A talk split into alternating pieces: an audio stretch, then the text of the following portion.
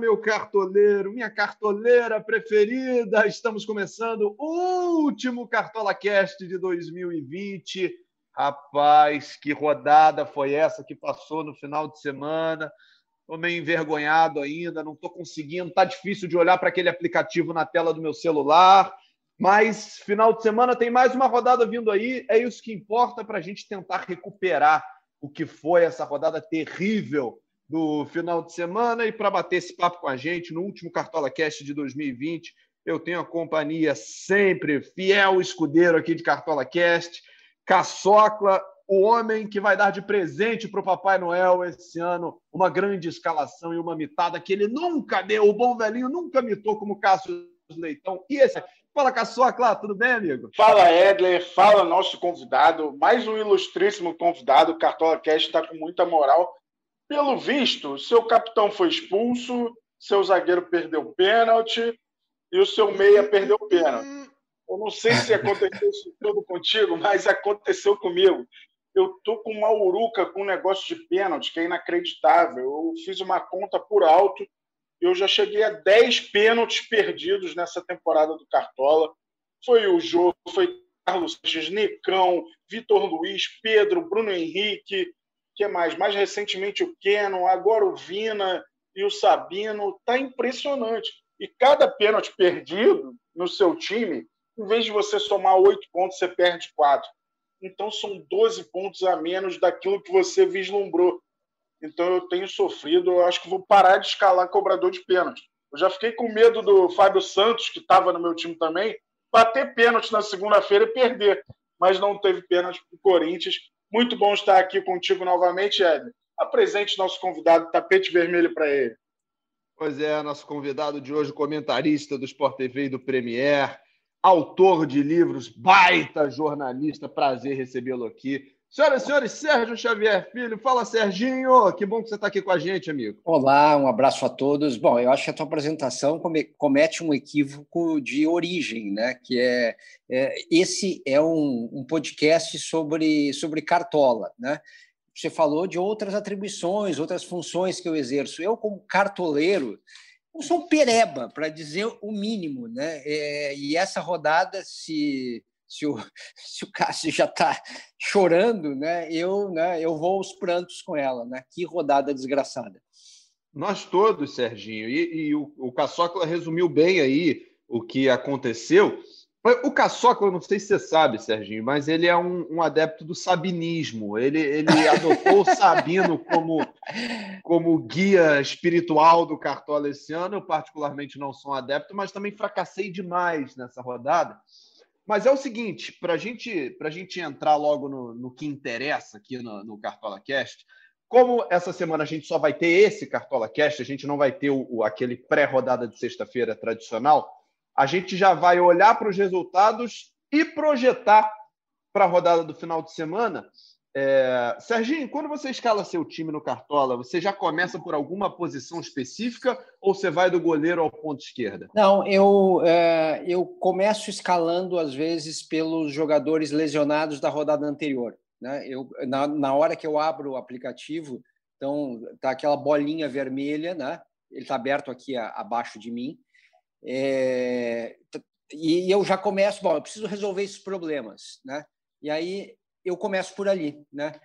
É, agora, eu, eu tenho assim um, pouquinho de, de, de preocupação é, especial com o atacante, né? É, no, no, final das contas, o atacante é aquele cara que, inclusive, é mais fácil de torcer por ele durante a rodada, né? Porque é só você ficar ali, né? Gol, pênalti, etc. Né? Você pega um, é, um, um jogador que faz mais pontos em desarmes, né? Já é uma, uma conferência um pouquinho mais complicada e você está, às vezes, é, comentando um jogo, né? E aí, quando dá um respiro no jogo, você dá uma olhadinha ali de leve, né? Que, que os nossos chefes não escutem isso. Caçocla, deixa eu aproveitar essa deixa, então, do Serginho sobre suspensos e, e jogadores indisponíveis, que eu sei que você tem um recado para dar aí para a galera, um aviso. Então, foi bom ele falar dessa bolinha vermelha que fica, é quando o mercado é atualizado. Só que não é tão simples. Primeiro, eu vou, vou listar aqui os suspensos, que são muitos nessa rodada, mais uma vez, 20 suspensos. Do Atlético Goianiense, o Zé Roberto. Do Galo, o Alan, o Alan né? Do Bahia, Daniel e Rodriguinho. Do Ceará, Léo Chu. Bruno Mendes, do Corinthians. Mailton e Nathan Silva, do Coritiba. Felipe Luiz e Gabigol, do Flamengo. Câncio e Hudson, do Fluminense. Juninho e Yuri César, do Fortaleza. Kahneman, do Grêmio. Marcelo Lomba e Moledo, do Internacional. Tietê, do São Paulo. Henrique e Jadson, do Vasco. O Serginho levantou essa bola, que ele começa a escalar pelas bolinhas vermelhas ou vermelha ou amarela, né, que aparece, mas aquilo não é um passe de mágica.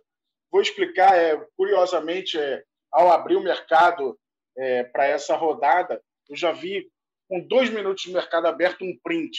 Olha só, o Cartola está errando, o Kahneman está suspenso e aparece como provável. Vou explicar para a galera que não é um passe de mágica que faz o, o cara virar é, suspenso de uma hora para outra. Tudo que é feito na atualização com o mercado, em manutenção, é feito para a rodada anterior. Pontuação, ranking de ligas, novos patrimônios, tudo isso. E leva etapa por etapa. Leva cerca de uma hora e pouca para atualizar o mercado. O mercado, quando abre, ele está igualzinho quando fechou. A partir daí, é um processo manual, não é o um processo automático de patrimônio, de scout, tudo isso. A partir daí é o processo manual e a gente vai jogo a jogo escalando as novas formações, né, sem os suspensos e possíveis novos lesionados, e vai criando as novas suspensões e lesões. Por isso que às vezes demora um pouquinho a refletir. O Kahneman, por exemplo, o rapaz notou o Kahneman, mas esses, outros 19 suspensos apareciam provavelmente como prováveis Alguns não, porque saíram do banco e tomaram o terceiro cartão e tal. Portanto, demora um pouco, cerca de 20 minutos a meia hora, para atualizar todo o mercado.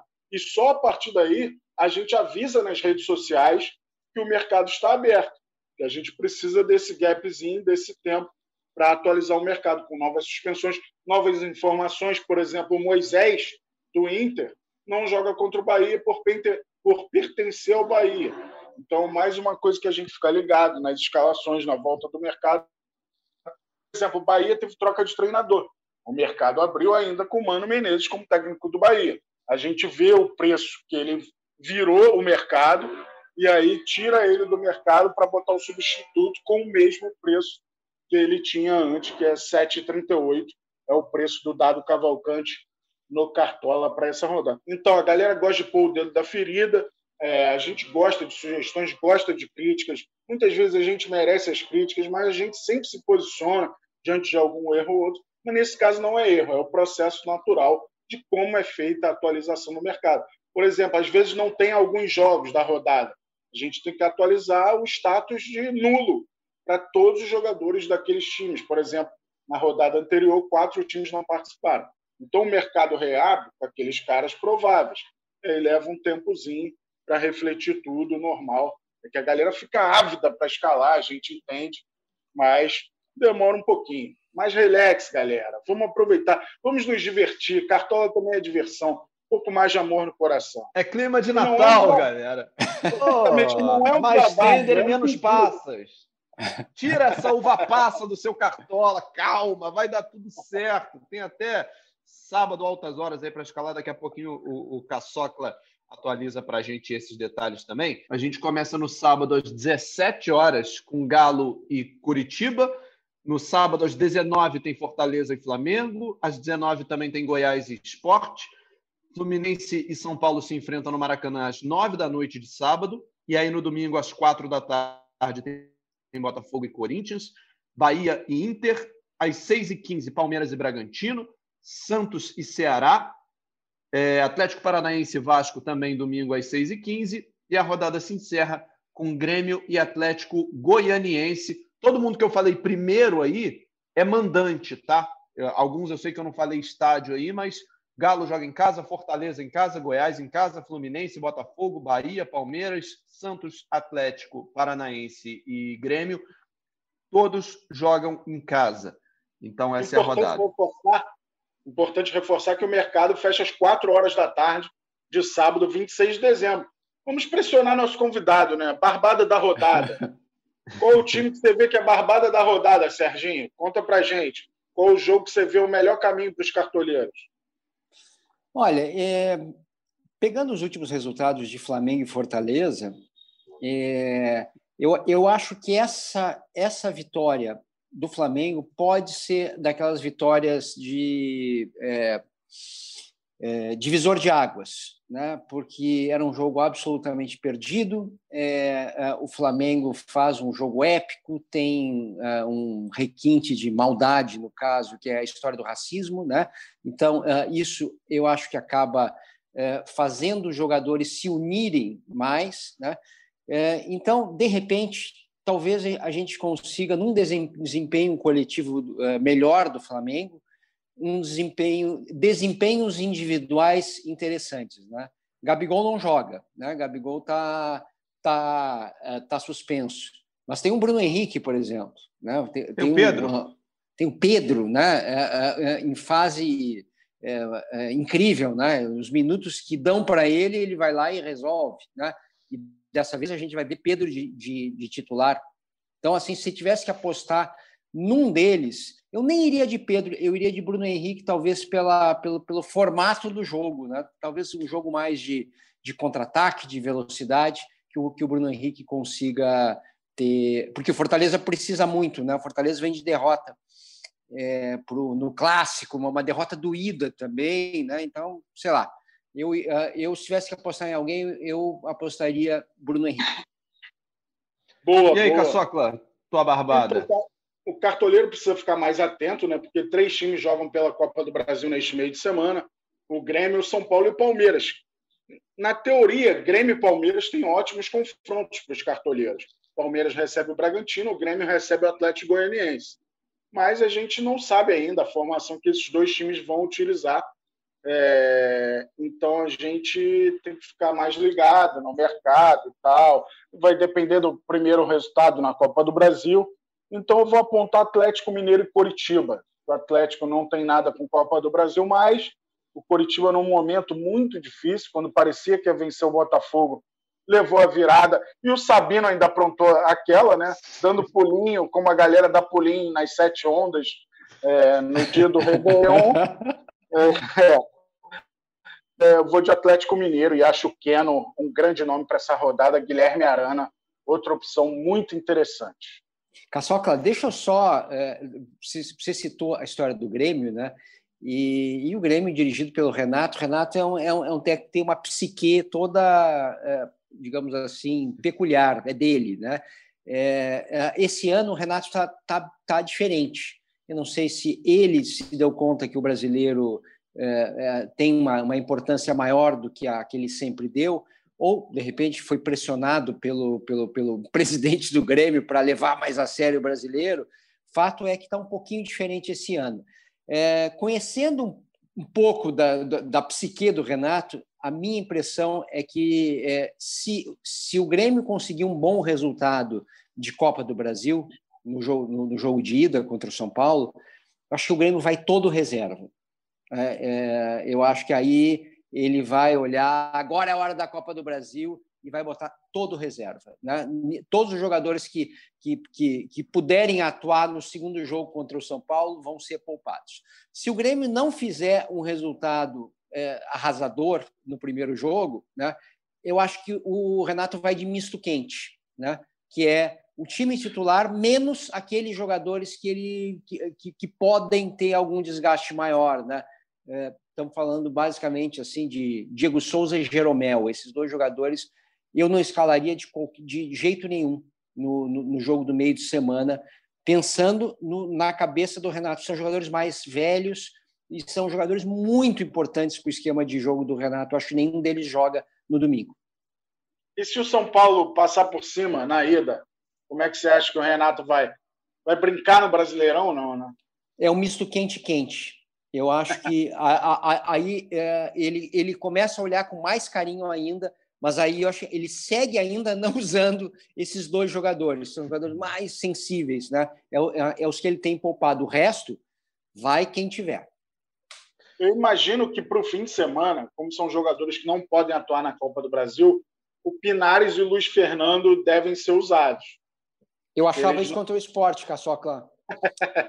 É, eu achava Renato isso exatamente. Né? E aí, e aí o, o que, que o Renato fez no jogo contra o esporte, já que vinha da bordoada do Santos? Ele, olha, esquece a história do desgaste, eu quero esse jogo para o time ganhar e ganhar confiança.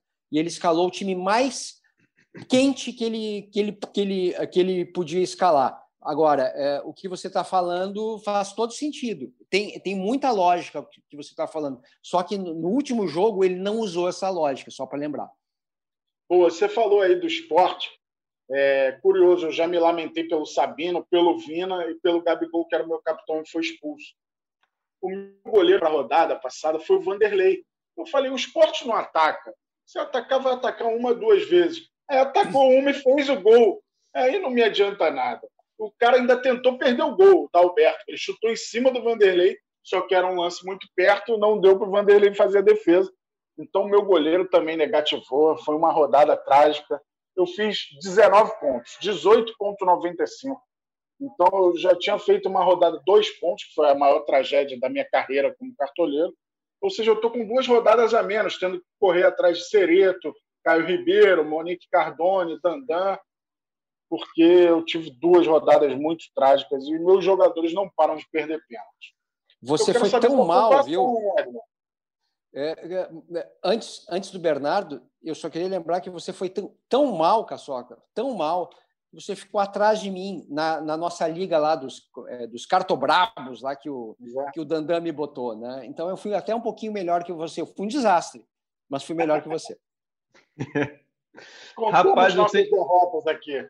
É eu tenho que ver como é que eu tô nessa liga depois dessa rodada. Eu não fui tão mal quanto o Caçocla, eu fiz 40,24, mas eu achei muito ruim. Eu fiquei bem envergonhado do que eu fiz, assim, e eu nem sei se eu, se eu continuei na, na honrosa 12 posição que eu ocupava. Eu vou até olhar isso aqui agora.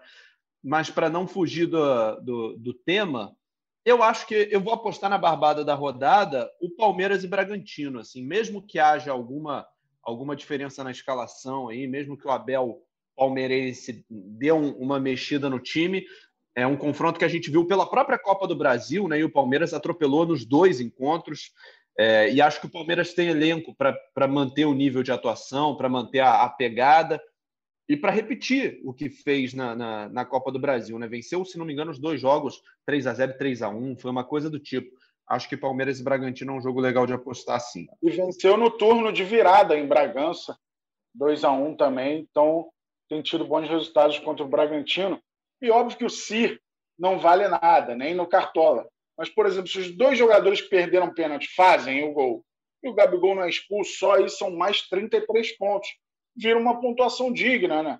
33 mais 18 dá 51, 52, que foi 18 alto virou uma pontuação digna. Estou aqui para me lamentar.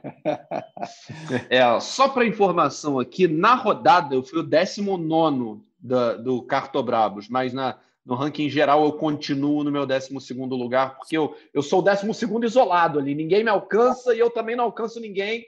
Fiquei na, na, na minha zona de conforto do 12 lugar ali.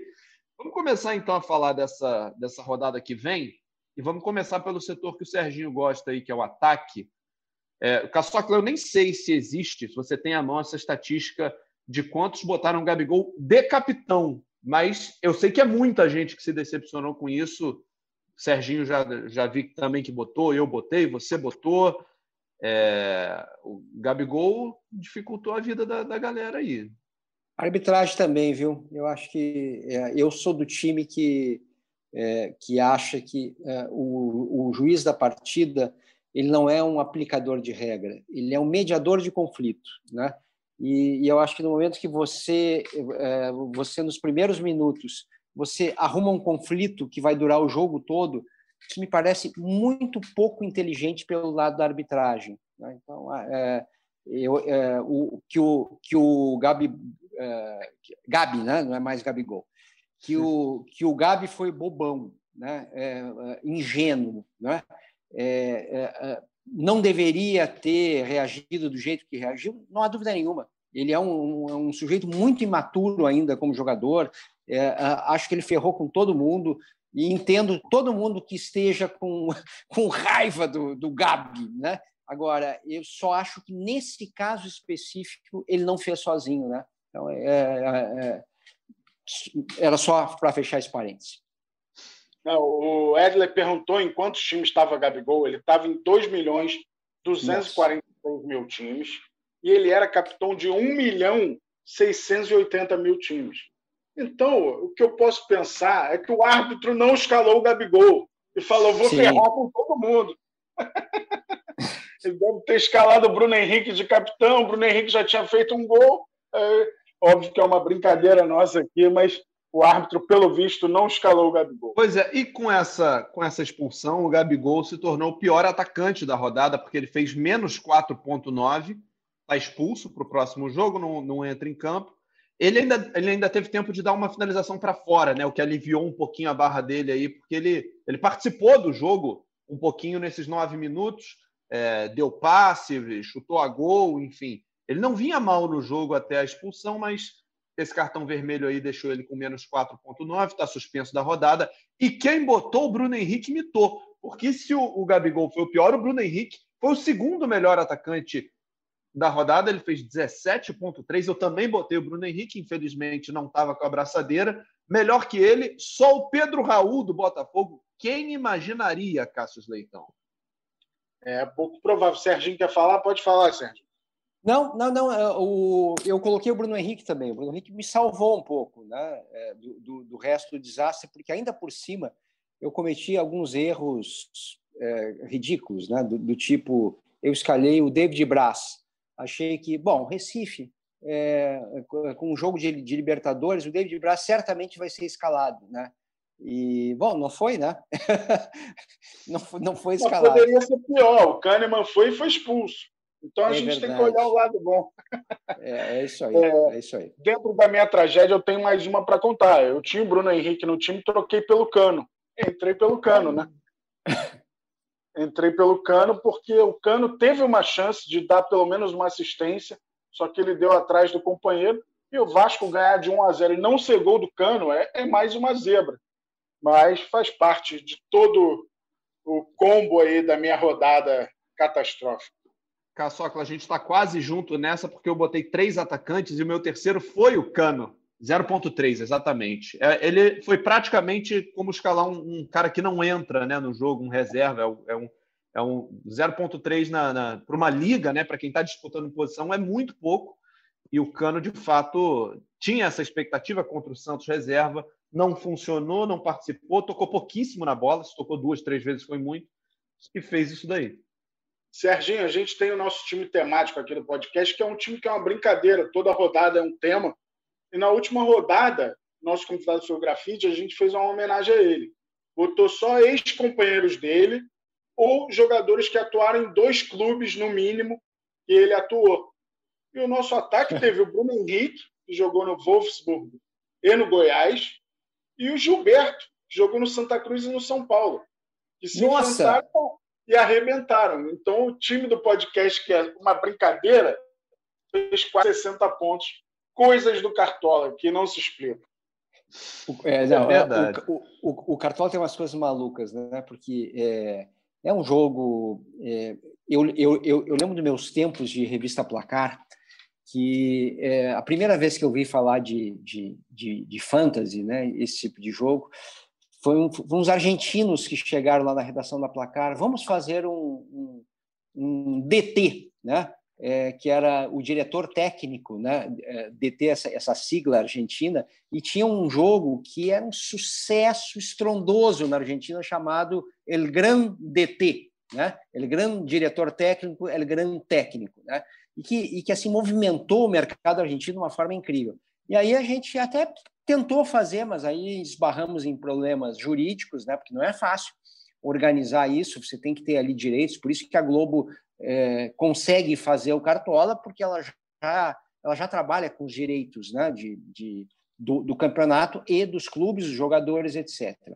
É, mas, assim, é, é, um jogo fascinante, mas ele tem algumas coisas incríveis, né, do tipo, às vezes você olha um jogador que é o melhor em campo ele pontua muito mal, né? É, o, o, o, gol é muito, o gol é super valorizado, a assistência é super valorizada, Mas, é, mas tem uma jogada que é difícil contabilizar, mas no futebol é, ela aparece, que é a pré-assistência. É aquele cara que pega a bola, dribla dois, toca para um e aquele um toca para sair o gol. Se você pensar, quem foi a autoria intelectual daquele gol, porra, foi o cara que fez a pré-assistência. Ele que destruiu a defesa, coisa e tal. E isso não, não, não aparece, né? não é bem remunerado. Né? Então, assim, o Cartola tem uma coisa um pouquinho aleatória também, né? como, você, como você acabou de referir no caso do Cano. Eu acho que um cara que reflete bem isso no Cartola ele deu o antipasse daquele gol do Isla, né, que foi um bolão para o Bruno Henrique, só que não pontuou nada por isso, terminou com dois pontos, apesar de ser, para mim, atualmente, o principal jogador do Flamengo. Para o Cartola, ele não, não se reflete muito é, essa atuação dele boa constantemente. O Lucas Lima era muito assim na época do Santos, um pouco ainda quando ele jogou bem no Palmeiras, um cara de iniciar jogadas um construtor. Né? Qual o nome que você falou aí, Cassius, que eu não, que eu não peguei do Flamengo? Gerson. Gerson. Gerson. Ah, sim, o Gerson. A gente falou disso, inclusive, no, no, no último Cartola Cast, né, com o Grafite. A gente trocou essa ideia de jogadores que funcionam na vida real e não funcionam no Cartola. Quando a gente falar de goleiro, tem, a gente tem a história do Marcelo Lomba para falar também, do Cássio, são goleiros que, mesmo quando não sofrem gols, não vão bem na pontuação por outros motivos que a gente vai, vai explicar, mas já que a gente está falando do ataque é, e falamos das decepções e de quem foi bem, né, do Gilberto, do Bruno Henrique, do Pedro Raul, vamos aproveitar para projetar então para a próxima rodada quais são as possibilidades. Já vamos botar aqui o filtro dos prováveis e agora a gente já pode já pode dar uma olhadinha aqui. Tá certo? Olha só, galera que está escutando, antes de qualquer coisa, estamos gravando o podcast na quarta-feira de manhã. Se você estiver escutando no sábado de manhã, na sexta noite, dá um F5 lá no, no GE.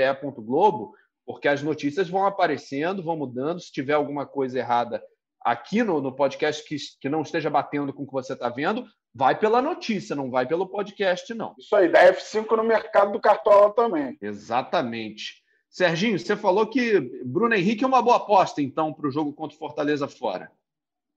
Eu, eu assim, é, é, o, o, Bruno Henrique também é um jogador um pouco de lua, né? De vez em quando ele vai lá, toma um amarelo, né? É, ele tem, ele tem esse lado, esse lado emocional. Só acho que o jogo, o desenho do jogo pode ser favorável a um cara muito rápido, um cara de drible, um cara é, que gosta do contra-ataque. Talvez o, o, o, Rogério queira. O Rogério parece que conhece um pouquinho de Fortaleza, né? É, talvez ele queira, ele queira aproveitar né, é, essa ideia que o Fortaleza deve ter em casa de tentar dominar um pouco o jogo e não ser dominado. Ô, Caçocla, e o Gilberto, que fez dois gols contra o Flamengo, aproveitando a lei do ex contra o Internacional, será que vale a pena? É, meu único medo é em relação à valorização dele. Ele vai precisar pontuar bem é, para não perder cartoletas, o cartoleiro escalar. E o Bahia, não está dando para confiar muito no Bahia. É, né? é exatamente. Gilberto foi, Gilberto foi muito bem na última rodada. Eu acho que é uma opção de homem gol, mas vejo outras opções mais confiáveis. O Marinho, que é chovendo molhado, né? É, eu vejo o Keno, que eu já testei, e eu vejo, se jogar, galera tem que ficar de olho no noticiário, o William Bigode como uma ótima opção para essa rodada, nesse Palmeiras e Bragantino acho opções mais seguras, né? Obviamente, falando do William, se ele tiver como provável, tem a situação da Copa do Brasil no meio, mas é, até o Renato Kaiser é um cara assim que a galera tem olhado pouco e ele tem feito os gols do, do Furacão, que não marca tanto assim, mas quando marca, normalmente tem o carimbo do Renato Kaiser. O Furacão joga em casa contra o Vasco. E é a lei do ex. O Renato Kaiser era, veio do Vasco, né? Ele foi formado no Vasco e vai enfrentar o, o, o seu clube de formação, que é um, um fator para Já fez gol nesse brasileiro. E já fez gol nesse brasileiro pelo Atlético Goianiense no Vasco, né? Agora tem a chance de fazer pelo Atlético Paranaense. Verdade. É legal a gente a gente falar nele, porque a gente sempre dá uma dica mais cara e uma dica mais barata. O Marinho é aquele que dá uma abalada no orçamento de qualquer cartoleiro, e mesmo sabendo que vale a pena, né? Então você tem que estar preparado. O Renato Kaiser, ele está custando 8 cartoletas e 75. É um atacante que você poderia escalar até naquela primeira rodada das 100 cartoletas, né? É um atacante que dá para botar cabe no orçamento. Tá apertado de orçamento aí, Serginho? Tô, tô apertado e é, e tô chateado também, né? Porque é, algumas algumas vezes que eu tenho ido no mercado fazendo investimentos, né? Eu tenho quebrado a cara, né? É, o Thiago Galhardo é o, é o, é o exemplo típico, né? É, o Thiago Galhardo ele é aquela aquela ação né, na, na bolsa de valores que despenca, né? Impressionante, né? Todo todo mundo, né? Comprou Thiago Galhardo PP ou Thiago Galhardo OP, que são siglas de bolsa de valores, né? E está quebrando a cara, né? Está desvalorizando, ele está perdendo pênalti, né? É, nesse último jogo do Palmeiras, é, é, é, do Inter contra o Palmeiras, eu eu até intuí certo, né? Acho que o Inter vai fazer um bom jogo contra o Palmeiras, né? Jogo de despedida do D'Alessandro, acho que vai ter mobilização. O Inter fez um ótimo jogo. Aí eu vou ver a pontuação do Galhardo, uma porcaria me deu lá uns quatro merréis, né? É, então, assim, poxa vida, que saco isso, né? Quando a gente faz um investimento e ele dá errado. Eu também tinha o Galhardo no time, Serginho, e pelo visto você não viu que o drama foi maior, porque ele estava com a pontuação ok, até ele estava com 5,30. Aí ele tomou cartão ao ser substituído. Naquela demora marota, Nossa tomou o cartãozinho, perdeu dois pontos. Isso aí para um cartoleiro é quase que é morte, perder um né? parente. Né? É. Isso, isso aí é a prova de que ele não se escala no Cartola ou não joga, né? Porque o cara que, que joga, e o Grafite deu esse depoimento aqui semana passada, quem quiser vai lá escutar o, o episódio anterior do, do Cartola Cast, o Grafite contou uma história dele em campo dos tempos de Cartola. Não vou dar spoiler. Ouve lá para você, você entender o que, que é o, joga, o boleiro cartoleiro. Vai lá depois, de, quando acabar aqui, você vai lá.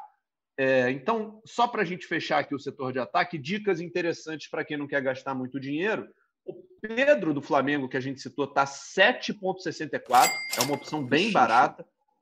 O Wellington Paulista, que sempre bate faz pênalti, no né? Flamengo, né? bate pênalti, tem um histórico contra o Flamengo aí, de passagem pelo Botafogo, por outros clubes, sempre deixando umzinho lá, está 7,16, então é uma, uma aposta de, de, de baixo valor. E o Bernardo, Bernardo, tá aí. Ah. Só para só lembrar que o Wellington Paulista é, é, não, não, não é que ele bata pênalti, ele bate muito bem pênalti. Né? Uhum. Tem, tem, tem, alguns jogadores que, que, que, no futebol brasileiro se destacam pela qualidade do pênalti. Né? É o Wellington, é o, o Fábio Santos do Corinthians, é, era o Sabino, Sabino. Pô, eu tenho que parar de Calma, ficar cobrador de ataque, Eu já vou fugir do Wellington Paulista. Cobra pênalti, eu vou fugir. Podemos ir para o meio campo, então? Falar dos, dos armadores e dos, dos jogadores de meio? Vamos nessa, vamos nessa. Tivemos surpresas na rodada, né? É, principalmente o Edenilson, a galera costuma apostar no Patrick ou no Galhardo. Quem imitou foi o Edenilson. Acho até que o Edenilson é um exemplo daquele jogador que o Serginho falou, que é excelente em campo, mas normalmente não se reflete para o Cartola. Dessa vez refletiu. Por acaso. Ele fez um gol, deu uma assistência brilhante para o Yuri Alberto. E o Casares. Renasceu é. o Casares. É um cara que eu sempre gostei de escalar na época do Galo. Eu fiquei Chuta na muito. dúvida. Eu citei ele no, no último podcast, né? Porque muito se falava de Otero, mas olha, tem o Casares. Mas citar e botar no meu time tem uma distância grande, né? Não botei no meu time. Então, foi mais uma surpresa boa. E o Lima, como terceiro maior pontuador do meio de campo. Muita gente esperando o Vina, né? Se o Vina converte o pênalti, ele ia estar nesse balaio. Mas o Lima, que fez um dos gols da vitória do Vozão no Clássico Rei, fez 10,90, foi o terceiro maior pontuador. Carlinhos do Vasco e Lucas Mugni do Esporte fechando o top 5 dos maiores pontuadores do meio da rodada 26 eu tenho a sensação, Caçocla, e, e acho que os amigos estão aí para me, me dizer se eu estou certo ou se eu estou errado, que o Vina, assim como o Gabigol, é aquele ponto que a gente perde, mas a gente nem pode ficar tão triste, porque a gente sabe que todo mundo perdeu esse ponto junto, né? Na hora que o Vina errou o pênalti, que eu, que eu, que eu lamentei profundamente aqui em casa, é, eu pensei, bom, pelo menos todo mundo botou o Vina junto. Então, ou todo mundo vai para o buraco junto, ou todo mundo vai pontuar junto no final das contas, não vai fazer tanta diferença assim esse pênalti do Vina. Numa liga de 30 e poucas pessoas, deve ter cinco que não botaram o Vina e, e não vão perder esse ponto comigo. Os outros todos estão no barco. E você não então, pode ser ingrato também, né? Você não pode ser ingrato. Não, Quantos nunca. pontos o Vina te deu, né? Nossa! De seu, seu desalmado. é maravilhoso. eu vou traduzir um pouco do que o Edler falou. Eu tenho aqui o número de escalações do Vina. Ele estava em 1 milhão 157 mil times. Não chega a ser 2 milhões e 600 como o Gabigol, mas é, 2 milhões e 200, né? agora nem lembro mais. Mas 1 milhão e 157 mil times do Vina. E era capitão de 37.216. Bem menos, mas esses sofreram um pouco mais com o pênalti perdido. E mesmo assim ele não foi mal, ele fez 6.7, né? Deu assistência, participou do jogo, chutou a gol pra caramba. Eu imagino que ele jogue cartola, né? Porque ele. É, é, você vê que ele é um cara que correu atrás da pontuação perdida, né? É verdade, ele teve duas chances de marcar no primeiro tempo, duas jogadas pela direita, e normalmente ele não perdoa, mas ele perdeu pelo menos no segundo tempo, deu assistência para o Clebão. Eu gosto desse centroavantão, a moda antiga, que é o Clebão, Rapaz, ele ajeitou tipo salão e soltou a mamona sem chance para Felipe Alves. Tem me agradado muito o Clebão, que já tinha brilhado no Campeonato Cearense pelo Barbalha, e agora é o artilheiro do Vozão, né? Sem a concorrência do Sobis, principalmente. O Viseu está voltando de lesão. Vamos ver como é que o Guto Ferreira vai, vai se virar com isso. E pensando no futuro, meus amigos, o que, que vocês veem de possibilidade aí? Uma rodada que é difícil, né? Vai ter esse Santos e Ceará aí na Vila, vai ter Goiás Esporte, vai ter tem uns jogos diferentes aí. Vocês estão pensando em, em, em ousar na, no meio-campo ou a gente vai naqueles jogos meio barbada? É, é, é, esse jogo do Santos e do Ceará, eu vou estar nele, inclusive. Né? Então, é, é eu, eu tenho, por política, é, eu jamais escalo jogador do jogo que eu vou trabalhar. Né? Porque. É para comentar, não é para reclamar, né? Exatamente. Eu estou ali para fazer outra coisa. Pô, tem nove jogos para trabalhar. Deixa esse fora. Né? Eu não quero. Eu não quero ficar pensando em nenhum jogador que está em campo, né? Então, infelizmente, é, por, por política interna da minha casa, eu não eu não escalo ninguém desse jogo desse jogo Santos e Ceará. Mas é mas é, mas acho que é um jogo acho que é um jogo bom para o Santos, né? É, Santos vem de, de, de, de um desempenho fraco né, nos últimos jogos de brasileiro. Então, é, conhecendo um pouquinho o Cuca, o Cuca vai incendiar, né, porque é, Libertadores está mais adiante. Eu acho que é, não é assunto de agora. Então, a, a, a Soteudo já vai estar tá com fisicamente melhor, né, porque ele ficou esses 10, 15 dias fora por causa de Covid. É, o Marinho, acho que já está descansado. O Marinho foi horrível, inclusive, né, no último jogo contra o Vasco. Né?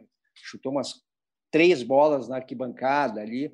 É, então, eu acho que é outro jogador que, é, que se cobra muito. Então, por exemplo, esses dois aí me parecem jogadores muito escaláveis. Ô, ô Caçocla, a gente fala muito pouco do fogão aqui. O Botafogo é um time que não tem inspirado muitos cartoleiros, mas depois dessa vitória aí contra o Curitiba, vai receber o Corinthians no Newton Santos. Dá para pensar aí num, num, Bruno Nazário, de repente?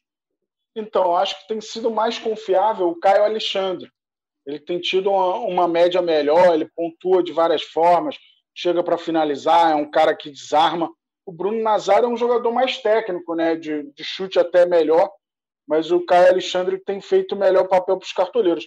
Mas eu ainda tenho dúvidas em relação ao Botafogo, para poder apostar assim.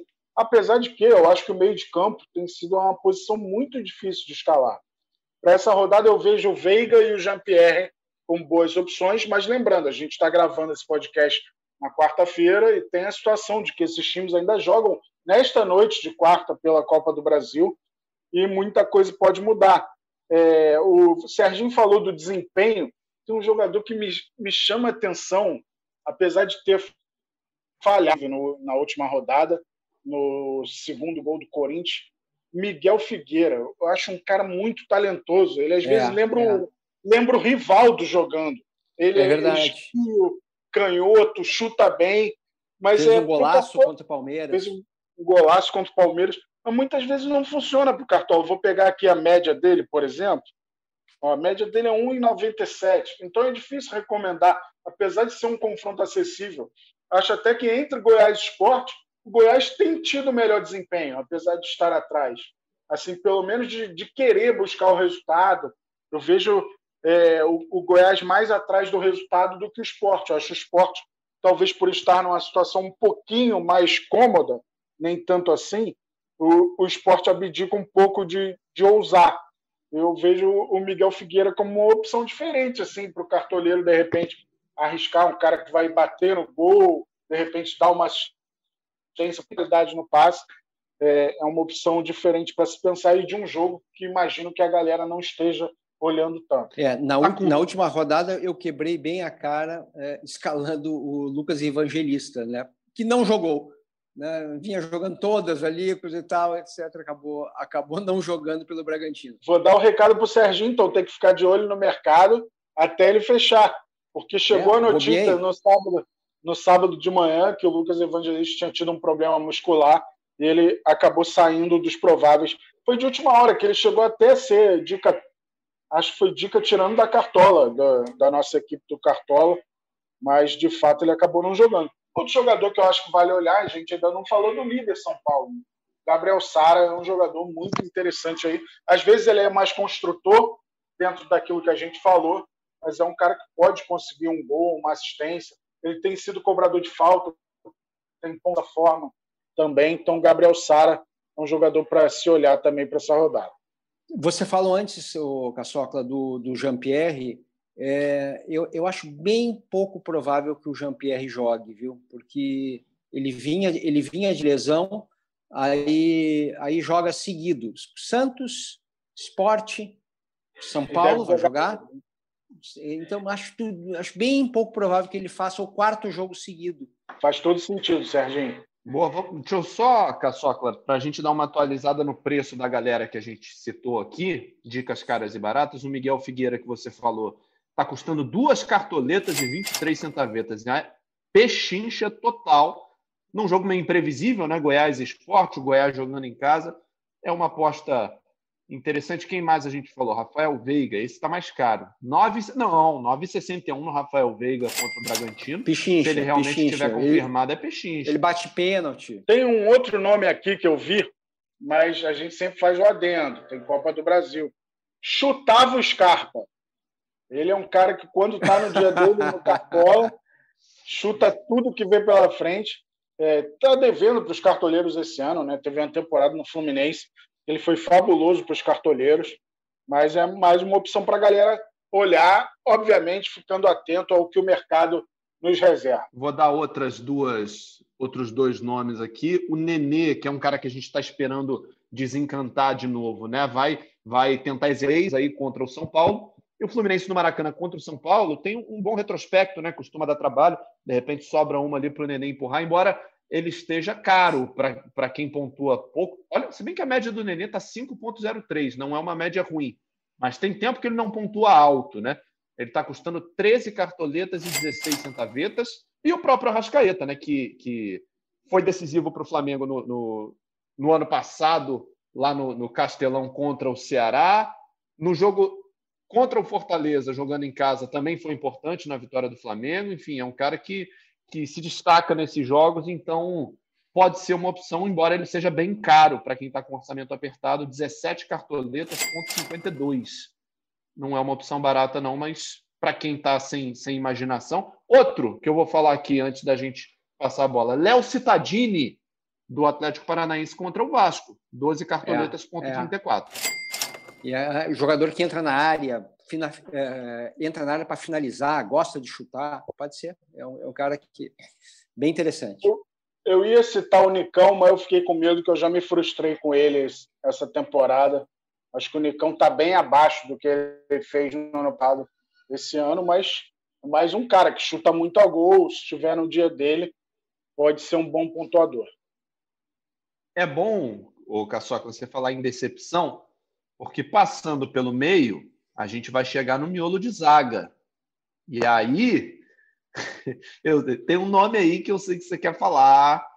é, cobra pênaltis e tal, teve oportunidade aos 47 do segundo tempo, já tinha perdido o saldo de gol àquela altura, era a chance da redenção.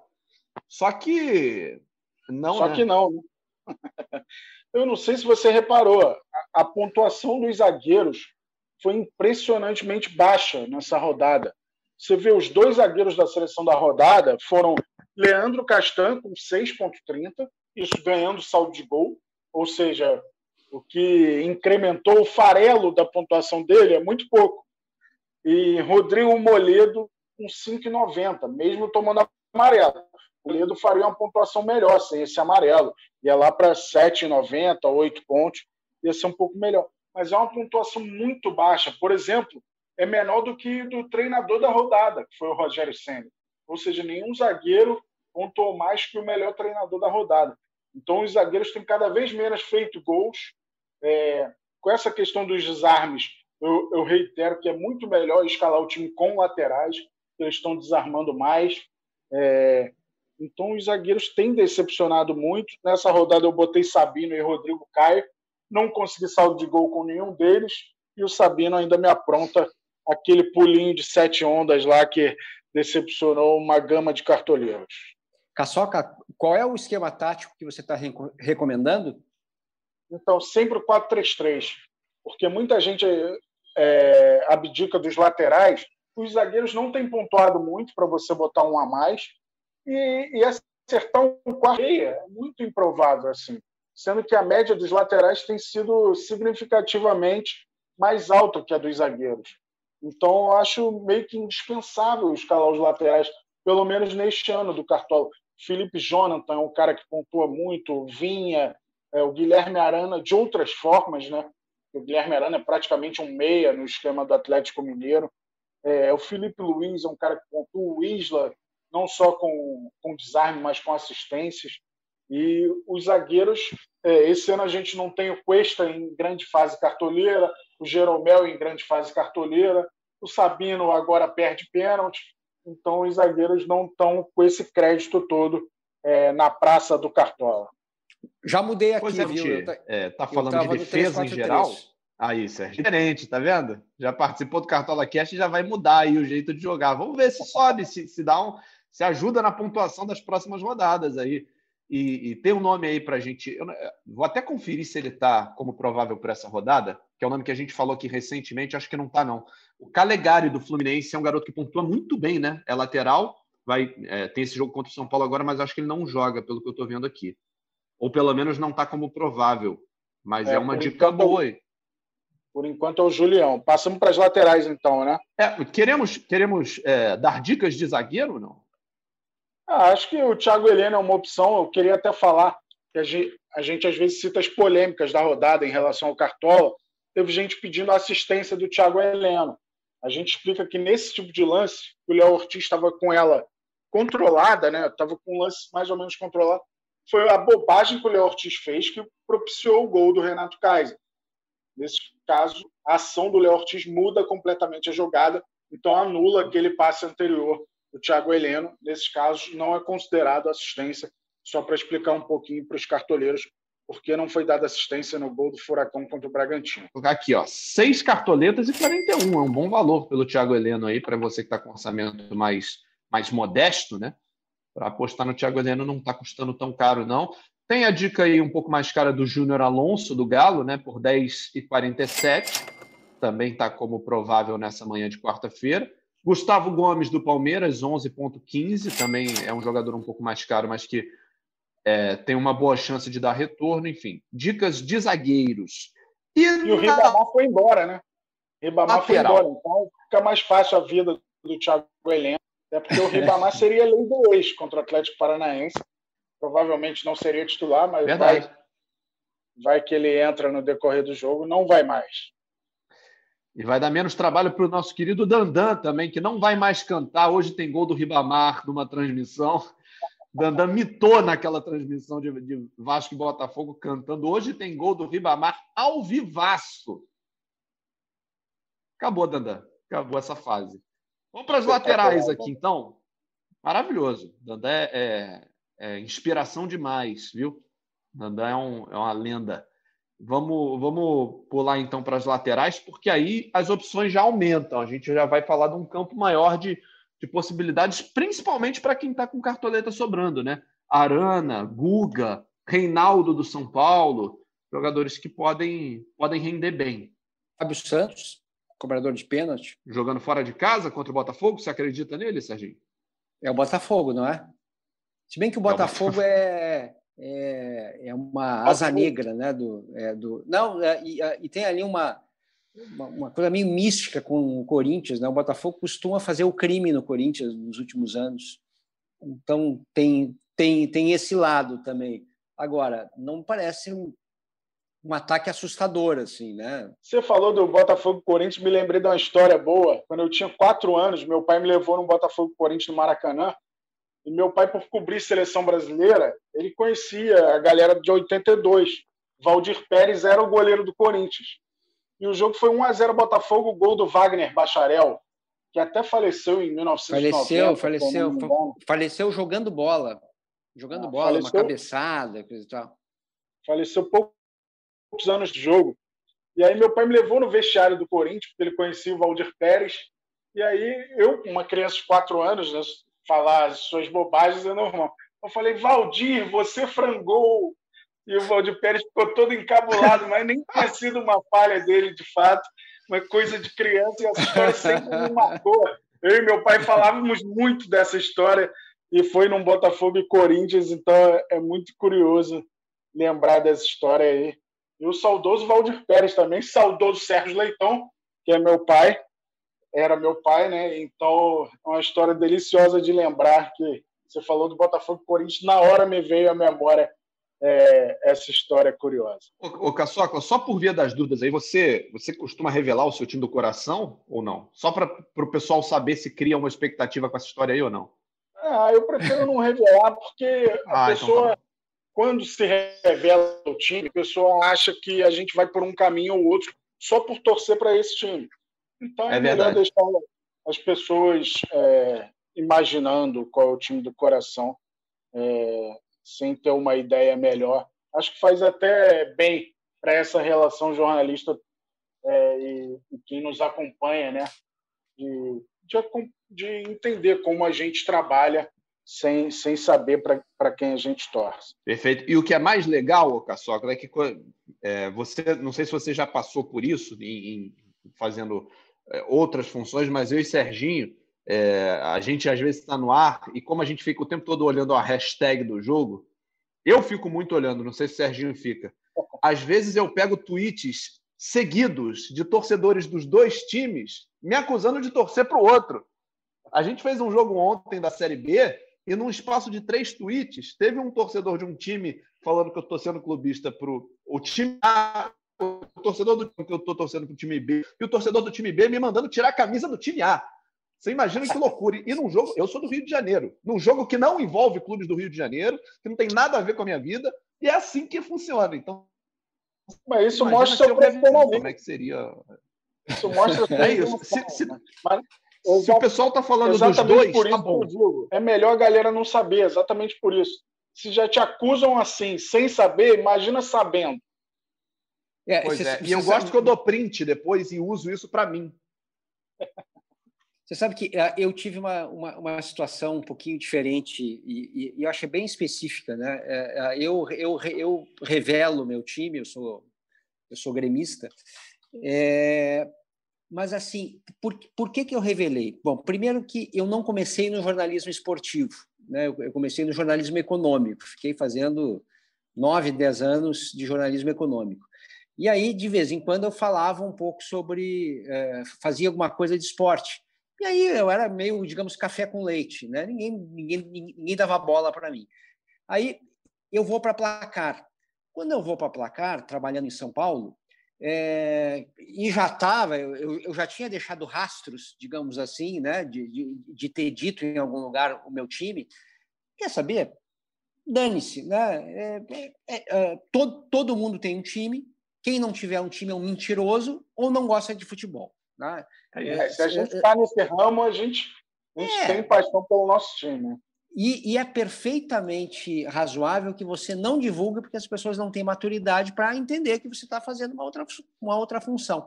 Só que eu estava na, na, revista Placar, mas eu estava trabalhando em São Paulo, né? e não no Rio Grande do Sul. Então, dizer que é, é, é, confessar, entre aspas, né? como se isso fosse um crime, né?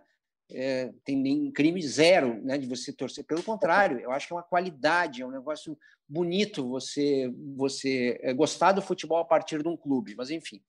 É, eu, tá bom, então tá, eu sou gremista. Isso, para mim, facilitou tanto a minha vida, porque eu não era corintiano, eu não era São Paulino, eu não era palmeirense, né? eu não era santista. Então, é, é, ficou extremamente cômodo. E eu também não era nenhum dos times do Rio.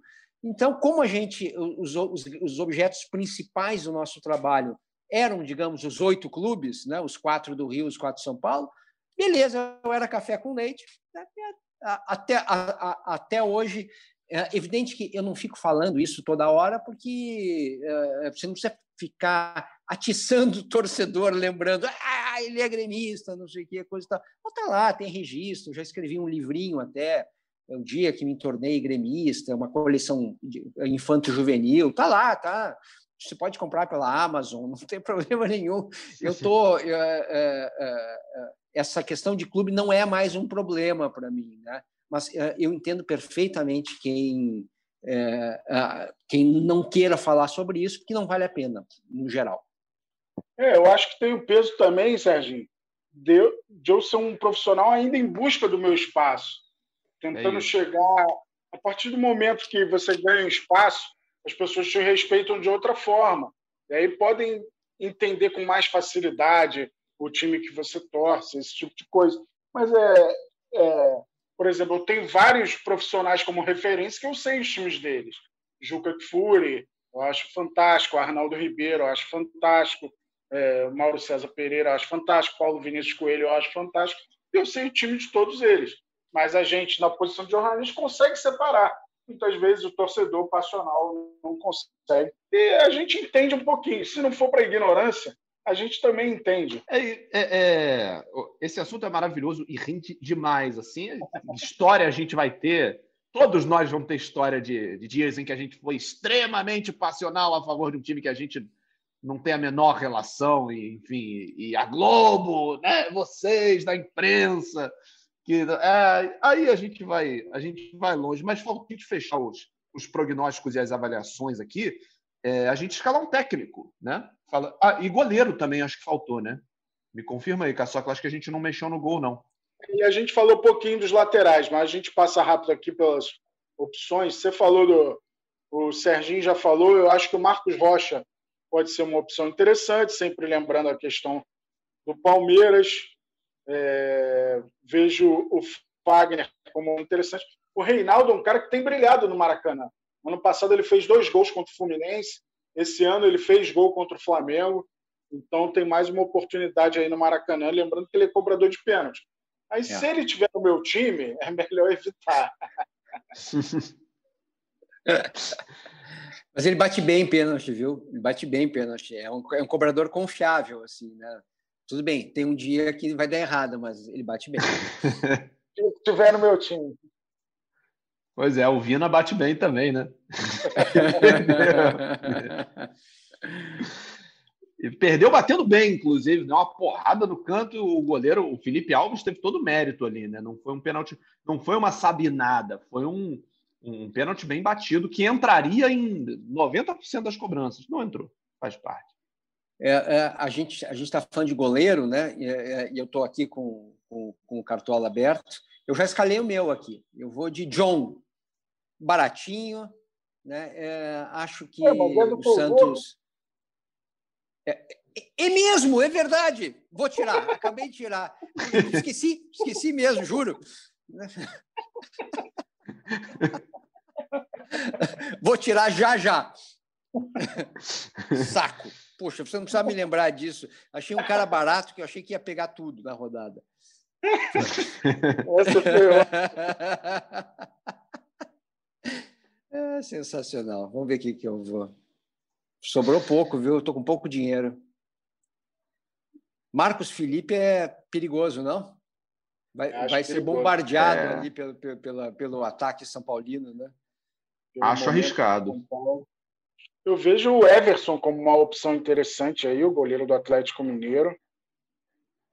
É, acho que o Santos, goleiro do Atlético Paranaense também. É verdade, boa, boa, Santos, hein? Gostei. E, ó, ó eu como... acho que dá para dá para usar, inclusive no Tadeu, hein? Que, que costuma pontuar muito bem e vai jogar em casa contra o esporte.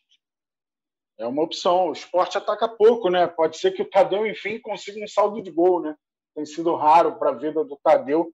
Ele até conseguiu contra o Grêmio naquele 0 a 0 Tem a opção de um goleiro estreante no brasileiro, que é Danilo Fernandes e o Lomba ainda não tinha deixado brecha e o Lomba está suspenso para essa rodada. Então, o Danilo Fernandes, que deve jogar contra o Bahia, é uma opção. Está é, 4,27, está bem barato o Danilo Fernandes. E é importante só dizer para a galera que o Danilo Fernandes, o pessoal vai ver aqui, ué, falou que é estreante, tem média menos dois, é porque ele tomou um cartão do banco.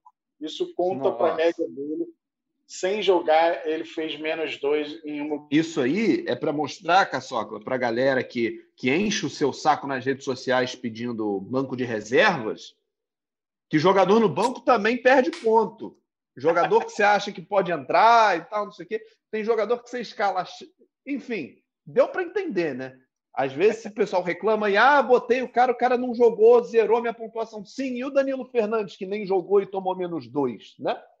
jogador que é expulso no banco, às vezes, então tem que pensar nisso também. E o Cartola, como o Caçocla costuma dizer, é um jogo de pontuações positivas e negativas. Então, quem botou um atacante não escalado na rodada passada, por exemplo, fez melhor do que quem botou o Gabigol. Então, pensem muito bem. Pensem muito bem nessa história de banco de reservas aí. E aí, a gente, é, só para a gente encerrar nossa escalação aqui. Professores, quem será o técnico de vocês, o provável técnico de vocês? Eu vou de Fernando Diniz. Eu vou de Fernando Diniz pelo seguinte: o São Paulo é, é o único time do campeonato que não tomou vermelho ainda, né? Não tem nenhum jogador expulso. É, os, o São Paulo está com 10 jogadores pendurados há umas 3, 4 rodadas, não está tomando amarelo.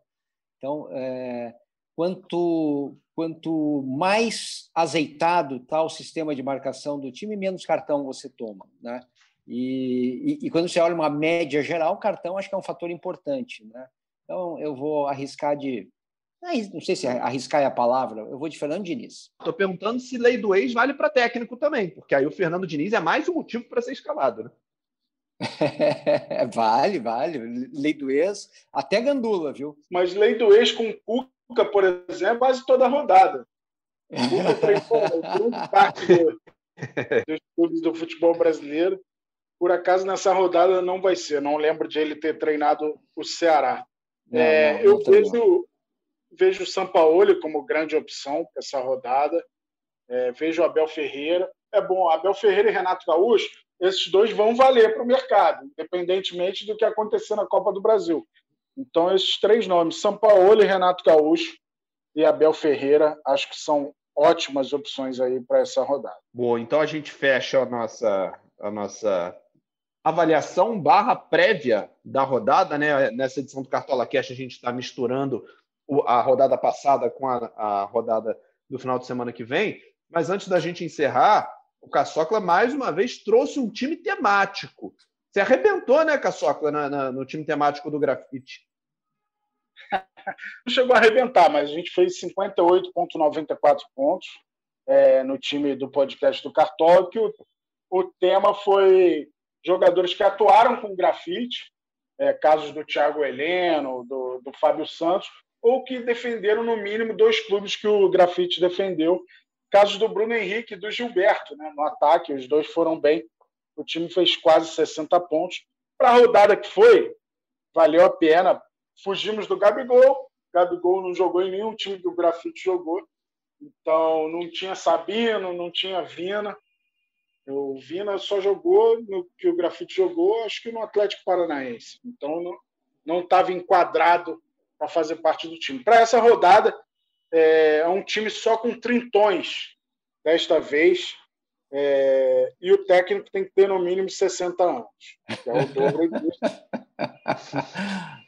É um tema aleatório. Então, Everson, goleiro do Atlético Mineiro, que tem 30, Fagner, do Corinthians, tem 31, Isla, do Flamengo, tem 32, e aí na zaga, David Braz, é, tem que ver se vai jogar ou não, tem 33 anos, qualquer coisa a gente muda. Hernando, do Bahia, tem 32, meio de campo com Daniel Alves, do São Paulo, que tem 37, Everton Ribeiro, que tem 31, do Flamengo, Lucas Lima, do Palmeiras, que tem 30. No ataque, Marinho, do Santos, que tem 30, Keno, do Atlético Mineiro, que tem 31, William Bigode, do, do Palmeiras, que tem 34. O ataque ficou fortíssimo.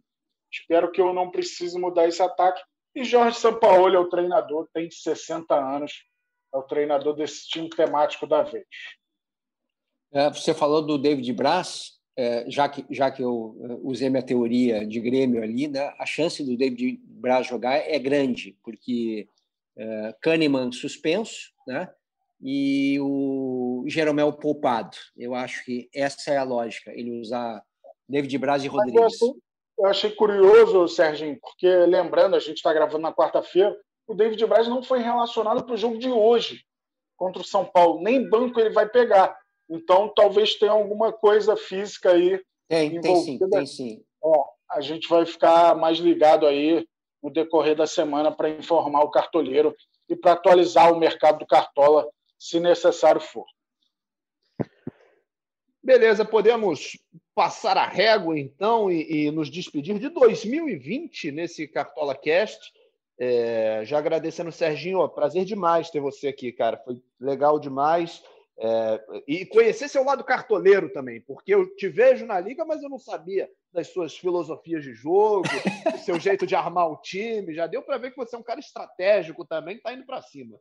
É, eu tô, eu tô indo para cima, mas eu sou mais ou menos o Fernando Diniz na época do Atlético Paranaense, na época do Fluminense. Ótimas ideias, resultados péssimos né? Mas, eu, mas olha, foi, foi, foi um prazer e uma honra, porque aprendi um bocado com vocês aqui, vocês são especialistas, já, já várias coisas eu vou usar para as próximas rodadas que vocês disseram aqui. Obrigadíssimo pelo convite. E você, Caçocla, teu 2020 aí está é, tá terminando. Em relação ao ano passado, você que já, já é o homem do Cartola, você acha que foi um, um bom 2020 para o seu pagode do Caçocla? Ah, acho que fiz pontuações razoáveis, fui muito prejudicado por essa história dos pênaltis. Agradeço muito a presença do Serginho aqui, foi muito divertido. A gente bateu papo até um pouco fora da, do, do nosso assunto aqui, foi muito divertido. É, e bom demais, né? Terminar mais um ano aí, vamos ver se melhora tudo que a gente. Porque esse 2020 não foi mole, foi muito difícil em todos os aspectos. Espero que as coisas melhorem, se acalmem e que a gente volte a viver a vida normal, né, cara? Saudade de, de estar com os amigos presencialmente, dar um abraço em pessoas da família. Então, tudo isso faz muita falta. É, que as pessoas tenham moderação nesse Natal, por mais que seja um momento muito importante, a consciência deve continuar. É, não se aglomere, porque tudo isso ainda está muito forte e que essa vacina venha, venha de uma vez por todas, né? A gente quer voltar ao estádio, voltar a viver as melhores coisas das nossas vidas, né? Voltar a sentir os prazeres que a gente mais gosta. Obrigado aos cartoleiros por, pela companhia durante todo o ano. Foi muito bom ter você aqui no nosso Cartola Cast, comandando a nave.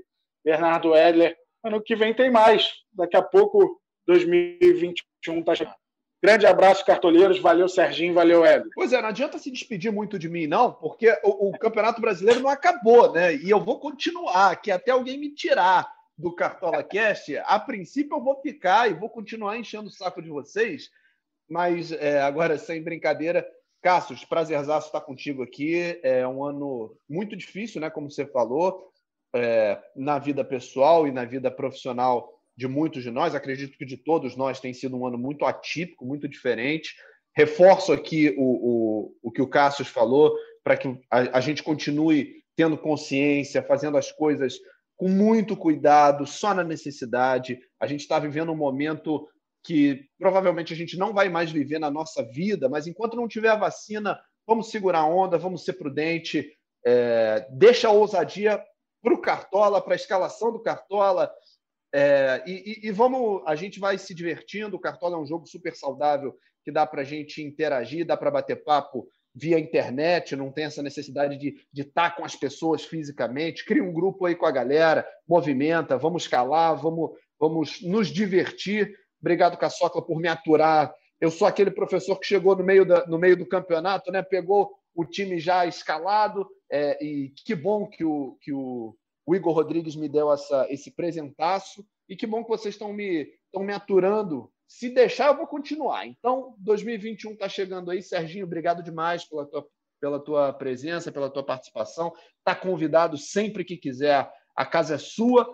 Bom, então a gente passa a régua no Cartola Cast 2020, já esperando 2021. Lembrando que em 2020 nós tivemos e ainda temos a contribuição muito valiosa na edição desse podcast, feita pelo Bruno Palamin e pela Juliana Sá, com a coordenação do Rafael Barros e a gerência do André Amaral. Cássius, até o episódio que vem. Serginho, muito obrigado. Está sempre convidado. A casa é sua. E 2021 está chegando aí com mais rodadas e muito mais Cartola e Cartola Cast. Um abraço a todo mundo. Valeu. Fui.